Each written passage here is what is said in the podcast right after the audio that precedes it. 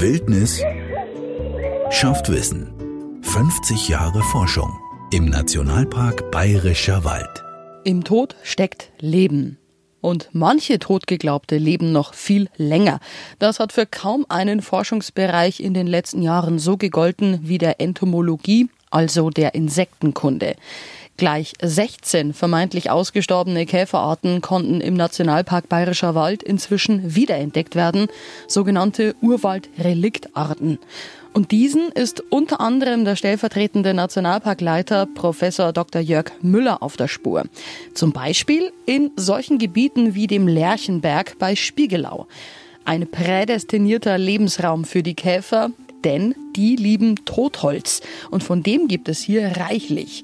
Ein besonders imposantes Exemplar einer abgestorbenen Buche entdecken wir gleich zu Beginn unserer heutigen Exkursion. Also so für unsere Breiten, wo wir ja hier eine Dominanz der Buchenwälder hätten, wenn hier Buchenurwälder auf großer Fläche wachsen noch würden, dann gäbe es diese Struktur überall.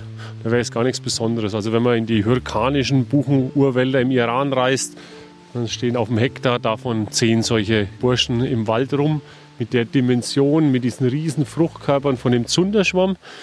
Der Zunderschwamm ist vielen ja bekannt, eben von seinem Namen, vom Zunder her, das hat man für eben genommen, um das Feuer zu erhalten. Aber er war auch mal von hoher Bedeutung wirtschaftlich. Man hat früher Hüte, Kleider, Schuhe draus gemacht.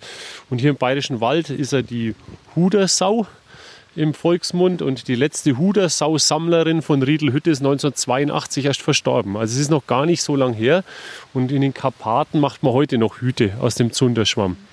Ich bin jetzt aber gar kein Mykologe und deswegen ist der Pilz für mich nur ein Lebensraum für die Organismen, die mich wieder interessieren und das sind in dem Fall meistens Käfer. Und wir haben eine Studie gemacht, wo wir in allen Buchenwäldern Europas solche Zunderschwämme eingesammelt haben. Und zwar nicht so frische, wie man sie hier sieht, sondern wenn sie dann schon ein bisschen abgestorben sind, wie der an dem Ast, wo schon kleine Löcher dran sind. Dann ist es nämlich so, dass der Zunderschwamm sich so ähnlich verhält wie auch totes Holz. Der wird nämlich auch wieder abgebaut. Und dann leben in diesem Zunderschwamm ganz abgeschlossen, ist so ein kleiner Mikrokosmos, leben alle möglichen Arthropoden, also Gliedertiere. Da können die Insekten dazu, da können aber auch Milben dazu. Und der eine jagt den anderen, der eine frisst den Pilz und der wieder frisst den und, und, und. Und da wollten wir wissen, wie viele Arten, Insektenarten findet man denn in solchen Zunderschwämmen in allen Buchenwäldern Europas und haben da von Schweden bis äh, Süditalien solche Zunderschwämme eingesammelt. Und hat eine italienische Kollegin hat gesagt, also sie konnte da keine finden. Und ich habe gesagt, das gibt's nicht. Also da in Kalabrien, das sind riesige Buchenwälder, da sind wir extra runtergefahren mit der Familie. Und gesagt, da muss ich jetzt auch mal nachschauen. Und da war tatsächlich ein wunderschöner Buchenwald aber wir haben einen einzigen Fruchtkörper ganz hoch oben am Stamm gefunden, das war's. Und alles andere hat man dann im Pizzaofen wiederfinden können, nämlich das ganze Totholz. Wenn der Wald dann so richtig intensiv genutzt wird und das ganze Buchenholz als Brennholz verwendet wird, dann ist kein Lebensraum mehr für diese Organismen. Und was da insgesamt rauskam, ist, dass wir insgesamt bis zu 600 verschiedene Arten finden können in diesen Zunderschwämmen in Europas Buchenwäldern. Also es ist ein ganz kleiner, aber ganz wichtiger Lebensraum der eben ganz spät kommt, wenn der Baum dick war und dann sich zersetzen konnte. Und der auch ganz wichtig ist für Jörgs Forschungsobjekte, die Totholzkäfer. Und das erste ausgestorben geglaubte Exemplar hat man tatsächlich hier am Lerchenberg wiedergefunden. Ein generell extrem spannendes Waldstück. Das ist so ein bisschen so ein kleines Kleinod ein Argument, warum dieser Wald ökologisch so wertvoll ist, dass es hier so Blocküberlagerungen gibt, die schon immer schlecht zu nutzen waren. Und diesen Blocküberlagerungen hat man von Haus aus eine hohe Vielfalt an Baumarten. Also da wächst dann auch mal ein Spitzahorn oder eine Linde also Baumarten, die wir sonst im Park ganz selten finden. Das macht die Vielfalt aus. Und dann hat man auch diese Bäume generell immer stehen gelassen. Gleichzeitig waren dicke alte Tannen und Fichten schon vorhanden bei Gründung des Nationalparks. Und dann kam noch die natürliche Dynamik wie Borkenkäfer und Windwurf dazu. Und äh, daraus ist jetzt ein sehr vielfältiges Mosaik an alten und jungen Bäumen und verschiedenen Baumarten geworden und eben mit ganz viel Totholz. Ja, ein perfektes Forschungsgebiet für dich, weil es wurden hier natürlich auch sensationellerweise tatsächlich schon ausgestorben geglaubte Arten wiederentdeckt. Also wir stehen hier jetzt genau unterhalb des Seelensteigs und so hier 50 Meter weiter vorne hat 2007 ein Student aus Weinstefan seine Fallen für uns da aufgehängt und hat natürliche Lücken mit der Rolle von Wiesen im Nationalpark verglichen, also menschlichen Lücken in dem Waldmeer. Und dabei ging ihm ein großer Schnellkäfer in die Falle, der gar keinen deutschen Namen hat, Danosoma fasciata oder der bindige Schnellkäfer, wenn man das übersetzen wollte. Und ist so ein goldbeschuppter, ganz wunderschöner äh, Käfer. Und da war der letzte Fund 1905. Ich fand ihn am Fuße des Rachel in dickem, äh, rotfaulem Fichtentotholz. Hat damals der Käferkundler geschrieben. Und dann wurde es 1958 und dann schreibt in dem Standardwerk für die Käfer Mitteleuropas der alte Horion, ob die Art heute noch im bayerischen Wald lebt, müsse es neue Funde belegen. Dann war wieder 50 Jahre nichts und dann der Wiederfund. Also von daher schon wirklich was Besonderes. Und inzwischen haben wir die Art regelmäßig wieder im Park. Also es scheint so, dass die eben auf dieses hohe Totholzangebot sehr positiv reagiert hat, eine richtig die Population wieder aufgebaut hat und jetzt wieder eine regelmäßig anzutreffende Art im Park geworden ist. Also wenn der vor 100 Jahren schon gefunden worden ist in rotem, halb schon zerfallenen Fichtenholz. Ist das dann auch so ein Fichtenholz-Spezialist? Eigentlich nicht. Also der geht in alle möglichen stärker zersetzten Hölzer. Also er ist nicht auf die Fichte angewiesen. Und wie nutzt er diesen Lebensraum Totholz? Die, also meistens bei den Totholzkäfern sind es eigentlich immer die Larven, die im Totholz leben, ganz selten die erwachsenen Käfer. Die längste Zeit des, seines Lebens entwickelt sich so, lebt so ein Käfer im Larvenstadium. Also nicht wie beim Menschen, wo man dann denkt, na, jetzt ist dann irgendwann mal mit 16, 18 vorbei und dann macht man noch mal 50 Jahre. Beim Käfer ist es eher umgekehrt. Der macht 50, 60 Jahre jetzt im übertragenen Sinn und dann hat er noch fünf Jahre als Adulter, als Erwachsener zu leben. Weil da ist nur, hat er nur noch einen Job, sich noch mal zu verpaaren, seine Eier abzulegen und dann ist aber auch gut. Dann ist es aber auch ganz schön schwierig für euch Forscher, wenn der Lebensraum, in dem man den Käfer schon von weitem, also mit sichtbarem Auge sofort identifizieren kann, äh, sehr kurz ist? Oder kann man den als Larve quasi dann auch schon eindeutig an verschiedenen Merkmalen? Ähm, es gibt ganze Larvenschlüssel zu den Totholzkäfern, also wie man nur an der Larve Käfer bestimmt. Auch das gibt es. Es sind nicht für alle Arten die Larven beschrieben, ähm, aber es ist deutlich mühsamer anhand der Larven. Also die meiste, meiste Bestimmung läuft bei uns tatsächlich über die Käfer. Und bei uns ist im Wesentlichen arbeiten wir mit standardisierten Fallensystemen, äh, wie so Fensterfallen, die da in den Wald gehängt werden und dann werden die unter dem Bino aussortiert. Allerdings, wenn man ganz gezielt nach Arten suchen will, ist man oft erfolgreicher als die Falle, weil man ja, man sieht es im Wald schon an, wo könnte was sein. Und das lässt sich auch dann auch wiederholen, wo man sagt, also wenn man sich einmal auf so eine Art oder nahe verwandte Gruppe da eingeschossen hat, dann kann man in die Pyrenäen fahren oder in den Iran fahren und dann denkt man sich, sieht aus wie bei uns daheim, da müsste doch jetzt der und der unter der Rinde oder an dem Pilz sitzen und da sitzt der dann auch oft. Und da, also das heißt praktisch, die Arten haben ganz spezifische Habitatansprüche. Wenn man die mal kennengelernt hat, dann kann man das auch wieder wiederholen in einem anderen Lebensraum. Mittlerweile wurden tatsächlich ganze 16 Reliktkäferarten wiederentdeckt. Zuletzt 2019 der berühmte Peltis grossa. Von dem fehlte im Bayerischen Wald sage und schreibe 113 Jahre jede Spur. Ja, das, das Schöne an der, an der Art ist, dass der praktisch so eine richtig eine ersehnte Art war. Also auch 1905 letzter Fund, dann über 100 Jahre weg, äh, dann Gerüchte aus Tschechien, er würde außerhalb des Schumawas, hätte er in einem kleinen Naturschutzgebiet überlebt. Gab es Nachweise, aber keine Käfer, also nur Beobachtungen. Und es wurde dann auch so ein bisschen angezweifelt, ob das auch redliche Informationen sind und, und so weiter. Und dann bei uns, ich bin jetzt 15 Jahre da, wie ich angefangen habe, war das natürlich eine Art, wo man gesagt hat, die war historisch belegt. Vielleicht ist sie ja noch da.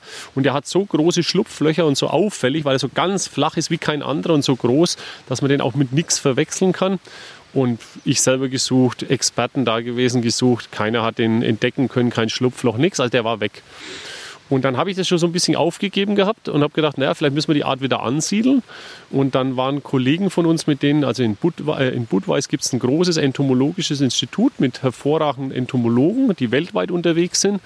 Und da waren Kollegen von uns am Dreisessel auf tschechischer Seite unterwegs und haben da eine andere Käferart gesucht und haben dann an so einer ganz lauen Sommernacht eben äh, nachts unheimlich viele Peltis gefunden und 20 Stück oder so, was also aus unserer Sicht gigantisch war. Und der schreibt mir dann nachts um halb elf irgendwie eine SMS und sagt, also den Zottenbock haben sie nicht gefunden, aber Peltes ist häufig. Ich habe gedacht, das gibt's ja nicht. Bin nochmal raus aus dem Bett, bin auch raus in den Wald, habe gedacht, jetzt muss ich auch mal schauen, weil es gibt im Bayerischen Wald nur eine gute Nacht pro Sommer, also wo es über 20 Grad hier im inneren Bayerischen Wald noch hat. Das ist die eine Nacht und es war die eine Nacht. Und dann bin ich hinten am Rindelberg, das ist hinterm, vis-à-vis vom Luchsgehege, äh, in den Wald, weil da auch so tolle Stümpfe und so eine andere Pilzart, die eben der gern mal anfliegt, da nimmt. Und gehe da zehn Minuten rein, suche rum um elf und hab einen. Und habe gedacht, das gibt's doch nicht. Und dann habe ich gedacht, na, jetzt habe ich den übersehen. Jetzt ist der schon die letzten Jahre eingewandert.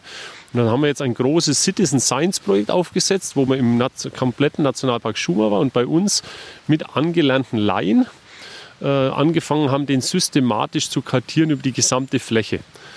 Und wir haben da über 50 Flächen im Nationalpark Bayerischer Wald eine Stunde lang bei guten Bedingungen nachts untersucht. Und tatsächlich haben wir ihn genau dort wiedergefunden, wo ich ihn gefunden habe. Und noch in einen weiteren Stelle und, und eine am Grenzkamm. Also insgesamt sind es drei Stellen im Nationalpark Bayerischer Wald, wo wir die Art jetzt nachweisen konnten. Und im Schummerwald ist es ganz genauso. Im Süden, Richtung Dreisessel, ist es eine Massenart. Da kann man in einer Nacht über 100 finden. Und dann, wenn man nach, so langsam auf die Höhe von, von Finsterau kommt, wird es immer dünner. Und wenn man mal so auf der Höhe des Lusen ist, dann lässt es auch im Schumacher fast ganz aus. Und nach Norden hat es die Art einfach noch nicht geschafft. Also der ist praktisch immer noch in der Wiederausbreitung. Und was wir gelernt haben, ist, wir haben ja im Nationalpark Wald in den 90er Jahren riesige Totholzflächen gehabt und die sind an der Art einfach vorbeigegangen. Die waren noch nicht da, konnte sie nicht nutzen. Da, wo die Art noch überlebt hat, gab es diese Massentotholzangebot nicht. Und am Dreisessel ist jetzt beides zusammengekommen. Da muss die Art vielleicht in dem Blöckenstein-Urwald überlebt haben. Das ist, kann man nicht beweisen, aber es ist eine Vermutung.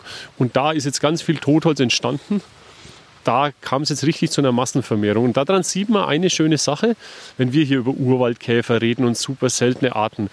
Wenn man in Urwälder geht, sind die Arten nicht mehr selten. Also es sind Arten, die sind halt deswegen selten, weil wir als Menschen die Landschaft so verändert haben, äh, kein Totholz mehr zugelassen haben, so intensiv genutzt haben, die Wälder reduziert haben, dass die Arten entweder ausgestorben sind oder ganz selten geworden sind. Dann ist eigentlich zu vermuten, dass hier vielleicht an manchen Stellen auch noch andere ja, Reliktarten zuwandern vielleicht oder auch wieder plötzlich irgendwo auftauchen. Das ist immer so, ein, so, eine Sache, wo es dann heißt, ja, man sieht ja, wenn man nur genau hinschaut, sind sie ja alle wieder da. Und das ist tatsächlich nicht der Fall. Also das kann nur dann klappen und der, der Peltis zeigt es sehr schön, er muss noch in der Region da sein. Irgendwo, also Region meine ich jetzt Umkreis 40 Kilometer. Und da gibt es viele Flächen in Deutschland, äh, wo ich dann tolles Totholz habe, aber weit und breit ist keine Art mehr da. Und äh, er muss irgendwie sich aufbauen können, dass er sich auch wieder ausbreitet. Es hilft auch nichts, wenn ich dann irgendwo festsitze. Also wir haben zum Beispiel die Mittelsteighütte als alleiniges Gebiet das langt auf Dauer dann nicht aus. Also trotz Mittelsteighütte ist der Peltis ausgestorben. Obwohl da immer dicke Tannen standen und man sagt, ja Mensch, gibt es doch nicht, da müsste doch eigentlich immer was da gewesen sein.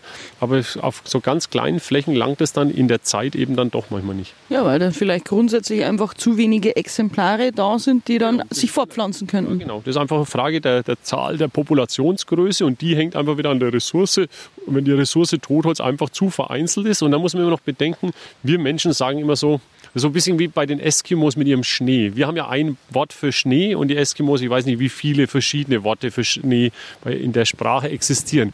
Und beim Totholz auch so, wir reden von Totholz und subsumieren einfach mal alles tote Holz. Äh, es gab einen Käferforscher, der hat mal ausgerechnet, wenn man mal die Zahl der Baumarten multipliziert mit den Dimensionen, mit den Zersetzungsgraden, mit besonnt und beschattet und liegend und stehend etc., kommt man auf ungefähr zwei Millionen Lizenzen, also zwei Millionen verschiedene Typen von Totholz, die man in unseren Wäldern finden könnte. Und dann wird einem klar, dass sozusagen Totholz Also es kann sein, dass da Totholz ist, aber halt für die Art in dem Moment nicht das Richtige. Und die haben eben so spezifische Ansprüche und oft sind es zum Beispiel Kombinationen mit Pilzen. Da muss das Totholz so und so aussehen, aber da muss noch der Pilz dazu da sein und dann besiedelt es die Art. Habt ihr dann schon auch genau erforscht, was jetzt dieser zum Beispiel eben Bert Peltes Grosser, dieser berühmte, dann speziell auch braucht? Für was ist der Spezialist? Das weiß man schon. Also das haben nicht wir erforscht, das wurde erforscht. Und es gibt eine schöne Studie aus äh, Schweden, die haben gezeigt, dass praktisch, wenn man so Stümpfe schafft, wie bei uns der Borkenkäfer auch schafft, aber es kann auch der Mensch mit der Maschine schaffen, dann dauert es ungefähr neun Jahre, dann kommt Peltis grossa. Wenn vorher der Fomitopsis pinicula, unser Deutschlandschwammerl, den Baum besiedelt hat. Also diese Kombination stehendes Totholz, der Pilz und eine gewisse Zeit. Also ich darf jetzt nicht erwarten, wenn ich da jetzt eine frisch absterbende Fichte habe, dass ich da Peltis grosser dran finde. Sondern es braucht einfach eine gewisse Zeit. Und trotzdem hat Peltis grosser überlebt. Und das teilweise an Orten, wo man es zunächst nicht vermuten würde. Zum Beispiel am Dreisessel kommt die Art aktuell auch im Wirtschaftswald vor weil da eben auch noch so ein paar Reste an Totholz stehen geblieben sind. Die Arten sind bei den Sachen sehr skrupellos. Also wir unterscheiden immer gern in Schutzgebiet, Nicht-Schutzgebiet und das beste Beispiel sind alte Bäume in den Stadtparks. Ähm, also wenn man nach Regensburg geht, im Regensburger Stadtpark steht eine riesige, hinterm Café eine riesige Linde mit toller Mulmhöhle, voller Urwaldreliktarten. Und es gibt in den städtischen Grünflächen der, äh, von Regensburg gibt's mehr Urwaldreliktarten wie im gesamten Wald außenrum. Warum? Weil wir in unseren Wäldern keine alten Bäume mehr zugelassen haben über die letzten 200 Jahre, weil wir immer nutzungsorientiert waren. In den Städten dreht sich das Spiel rum. Dort hat der Baum keine Holzproduktionsfunktion, sondern er soll Schatten spenden, er soll schön aussehen. Und wir schnippeln immer wieder an den Bäumen rum, wegen Verkehrssicherungs. Und dabei öffnen wir immer den Baum. Und das mögen zum Beispiel bei so einer Linde die Pilze und die fressen sich dann da rein und machen eine Höhle. Und die Insekten sind da sehr skrupellos. Äh, ob der jetzt im Nationalpark, im Schutzgebiet, sonst wo, Hauptsache die Struktur passt. Aber wie kommen die da hin? Die müssen ja im Endeffekt eine komplette Stadt erst einmal überwinden, dass die dann in diesem ja. Stadtpark landen. Das ist eine gute Frage. Ist, viele fragen sich immer, ja, wie konnten im Mittelalter, wo doch alles so ausgeräumt, so übernutzt war und der Mensch ja so intensiv Holz genutzt hat, wie konnten die Arten überleben? Und die Antwort kann man, findet man in so alten Stichen und, und Gemälden. Wenn man so alte Gemälde anschaut, das sieht man bei uns Landschaften, die waren waren mehr oder weniger waldfrei, also ganz wenig Wald, aber alte Bäume standen überall rum. Anders als wir heute durch die Flurbereinigung vor Jahrzehnten alles eliminiert haben in unserer Feldflur, weil es halt den Groß, die Großmaschinen stört etc., standen damals überall Hutebäume rum, weil das Vieh Schatten gebraucht hat, auch Nahrung gebraucht hat. Also der alte Baum war normal. Und das ist das Geheimnis, wo Totholzkäfer einfach in diesen Landschaften leicht überleben konnten. Und dann war es natürlich gerade solche Bäume auch im, im Umfeld von Städten. In Parks war das im Mittelalter schon Standard, dass man sich einen schönen Park kreiert hat mit dicken alten Bäumen.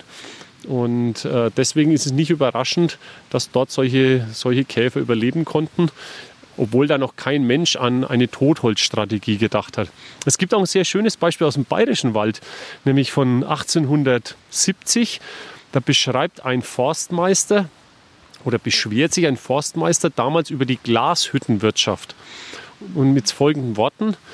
Also es ist was ganz Schädliches, diese Glashütten, weil die nehmen im Wald nur das gute, gesunde Holz und alles Faule lassen sie im Wald liegen.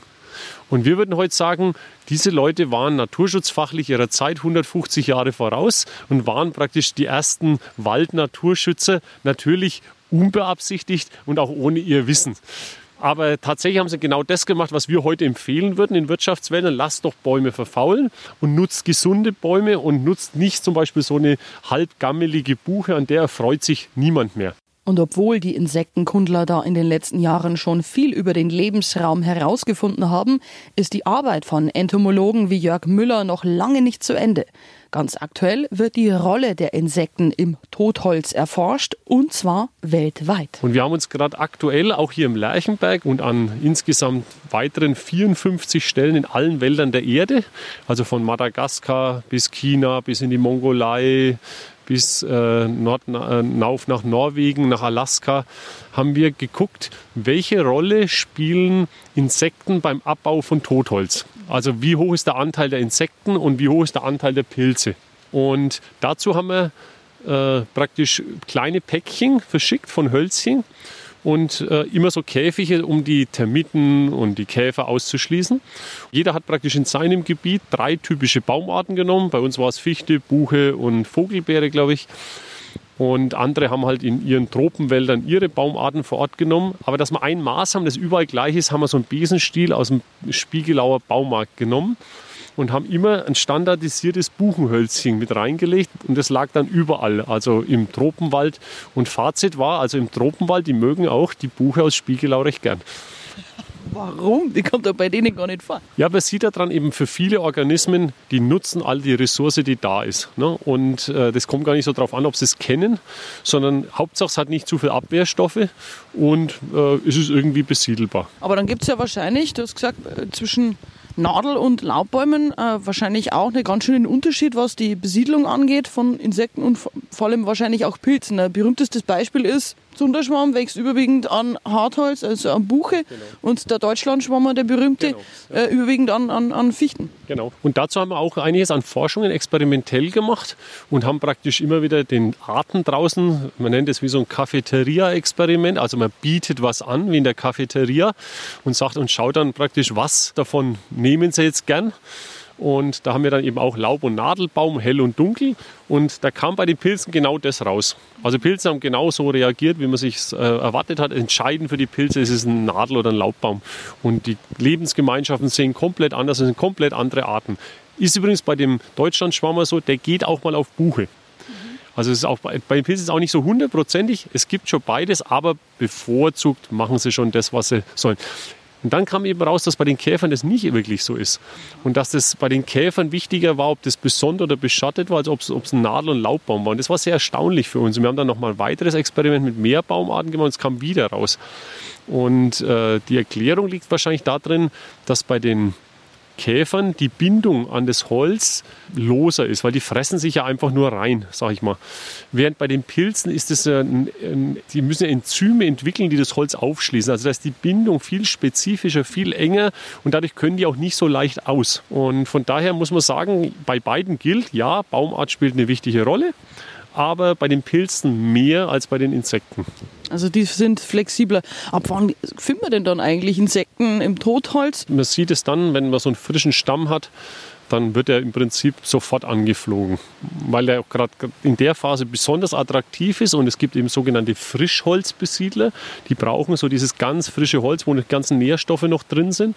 Und das müssen sie natürlich früh finden, deswegen müssen die auch sehr mobil sein. Also stirbt irgendwo in der Waldlandschaft da hinten jetzt irgendwo eine Tanne ab und dann müssen diese Frischholzbesiedler an Tanne müssen das finden und müssen da innerhalb von wenigen Wochen das auch besiedeln. Sonst ist für sie schon wieder vorbei. Was sind das dann für Arten? Das sind zum Beispiel Bockkäfer oder Brachkäfer. Da gibt es unter den Brachkäfern so einen ganz großen grün schillernden Nugget, der bei uns auch schon leider ausgestorben ist, Eurytheria austriaca. Also ein ganz toller, ähm, also im Englischen heißt die Juwelenkäfer, wir nennen die Brachkäfer. Da hat man früher Schmuck draus gemacht und diese Flügeldecken aufgeklebt und da Muster gemacht und und und. Und der lebt eben in so starkem Tannentotholz in Österreich gibt es den noch und dann, wenn man nach Slowenien kommt, dann wird die Art wieder häufiger. Was für Arten möchtest du denn eigentlich noch finden oder was erwartet ihr vielleicht auch nochmal, dass ja, er vielleicht wieder auftauchen könnte? Also wir suchen jetzt seit 15 Jahren hier gezielt, was ist noch da. Wir haben ja immer noch so die Berichte, was war historisch nachgewiesen. Das ist eigentlich immer so das Spannende, dieser Vergleich. Und von den Arten fehlen immer noch ein paar. Also es gibt nochmal einen Schnellkäfer. Der letzte Fund in, in, in Deutschland war hier im Bayerischen Wald 1900 und der ist jetzt in der sächsischen Schweiz Nationalpark wieder aufgetaucht. Äh, bei uns leider immer noch verschollen. Der wäre so eine Art, der uns noch sehr erfreuen würde. Lacon lepidopterus, auch eine ganz wunderschöne Käferart. Mal gucken, vielleicht haben wir noch mal Glück.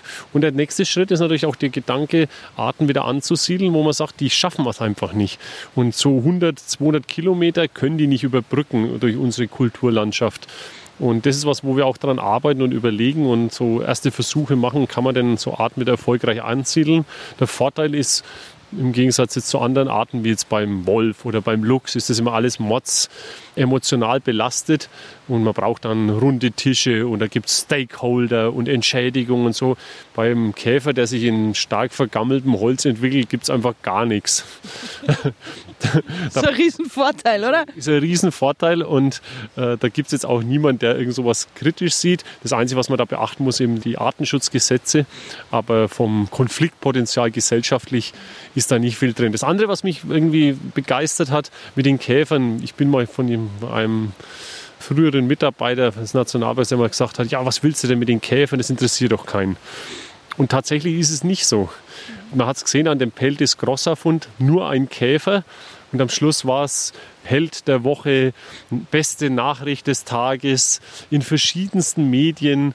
Die Leute, auch Leute, die jetzt keine Käfersammler oder nichts mit Insekten am Hut haben, wollen nachts raus und Peltis suchen. Und daran sieht man, dass eigentlich doch eine, in unserer Bevölkerung für biologische Vielfalt ein hohes Begeisterungspotenzial steckt, was man einfach nur wecken muss und, und kanalisieren muss und ein bisschen anleiten muss. Und dann steckt da ganz viel noch Mögliches äh, drin, weil viele Leute einfach keine Ahnung haben, aber gern mehr wüssten. Und wir als Nationalpark sehen uns da natürlich schon so ein bisschen in der Pflicht, intensiv in diesem Bereich zwischen Wissenschaft und Natur oder Naturschutzpädagogik zu arbeiten. Und es wird auch sehr erfolgreich von unseren Pädagogen umgesetzt. Leute wie der Thomas Michler haben uns da auf die Spitze getrieben und Kinderbücher darüber verfasst und so. Die erste illustriert von Susanne Zuder, glaube ich. Genau, die erste Ausgabe ist schon lang vergriffen. Jetzt kommt die zweite Auflage, überarbeitet daraus. Und daran sieht man, also da steckt viel Potenzial drin. Und mir macht das eigentlich sehr viel Spaß, auch zu sehen, auch Einheimische hier in der Region dafür zu gewinnen, die Schönheit ihrer eigenen Heimat noch mehr kennenzulernen.